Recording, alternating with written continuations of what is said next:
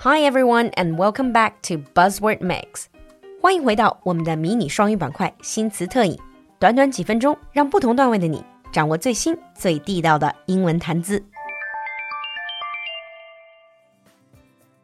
In today's buzzword mix, our buzzword is glow down. Now, this word is so new, I can't even seem to find an official Chinese translation online. But it is getting really popular on social media especially TikTok。今天的 Buzzword 里，露露就陪你聊聊这个最近在海外版抖音 TikTok 上面火起来的概念 glow down。But to understand what is glow down, first of all, we need to look at glow up. 不过要理解 glow down，我们先要说说它的反面 glow up。You might not know the word glow up, but I'm sure you have seen glow up videos or photos on social media. So basically, a glow up is when people start off as something of an ugly duckling and then eventually become the beautiful swan versions of themselves. 其实所谓的 glow up 就是社交网站上这种华丽大变身的前后对比的照片或者视频，前一秒还是 ugly duckling 丑小鸭，后一秒就变身成美丽的白天鹅。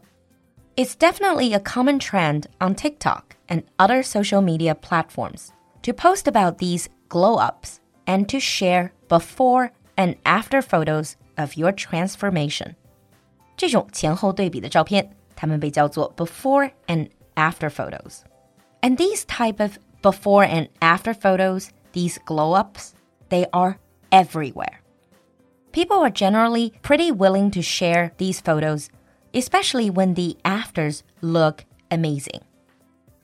But then there's one girl on TikTok Gabrielle McDonald, she decided that it was time for a change. So she invented the opposite of glow up. This is called glow down. So she invented this glow down challenge for people who, as she puts it, physically peaked in high school. TikTok 上面有一位叫做 Gabrielle McDonald 的女生就觉得说，哪有那么多丑小鸭变天鹅的故事？更多的人是 peaked in high school，在高中时候已经达到了自己人生的颜值巅峰，往后走只有 glow down，只有出现这种颜值下滑或者颜值崩塌，这样才能表现出生活终于对我这个小可爱下手了那种真实感。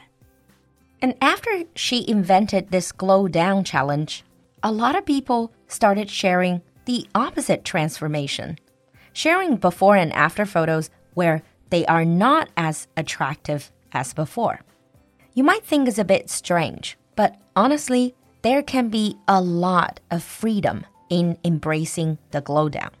可能有人会觉得这个 glow down challenge 有点奇怪。其实你仔细想想看，这种自嘲的 glow down pictures 给你带来了很大程度上的自由和解放感，让你不再把颜值太当回事儿。 Before people were spending tons of time and money in the interest of conforming to society's crazy expectations. 原来这些 glow up picture，大家都非常用力的想要成为满足所有世俗审美观的这种闪亮的白天鹅。But now people start to decide, actually, who really cares? Bring on the sweatpants and messy buns, embrace the glow down. 穿上你们宽松休闲的运动裤，sweatpants， 扎一个 messy buns，乱七八糟的丸子头。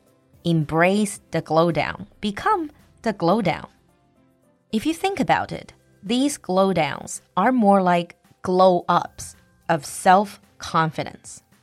在这个 glow down challenge 里，虽然颜值在走下坡路，但架不住我们的自信心在逐渐膨胀，不再需要别人的认可，也能和自己真实的样子和平相处。 It's always funny to see people poking fun at themselves in a light-hearted fashion.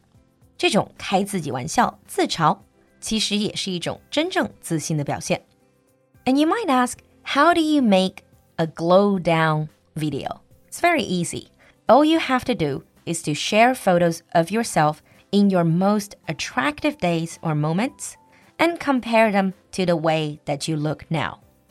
其实就是把你昔日颜值最高峰的照片和现在的自己放在一起，做一个 before and after photos，比如一年前还是风姿绰约、又型又飒的校草校花，如今已经变成素面朝天、笑成蜜蜂眼的大叔大妈。这中间几多人生历练、起承转合，才是 glow down 最真实的魅力吧。Now let's move on to sample sentences.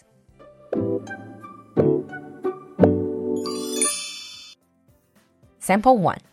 Many are applauding the honesty and sense of humor in these glow down pictures. Many are applauding the honesty and sense of humor in these glow down pictures. Sample 2.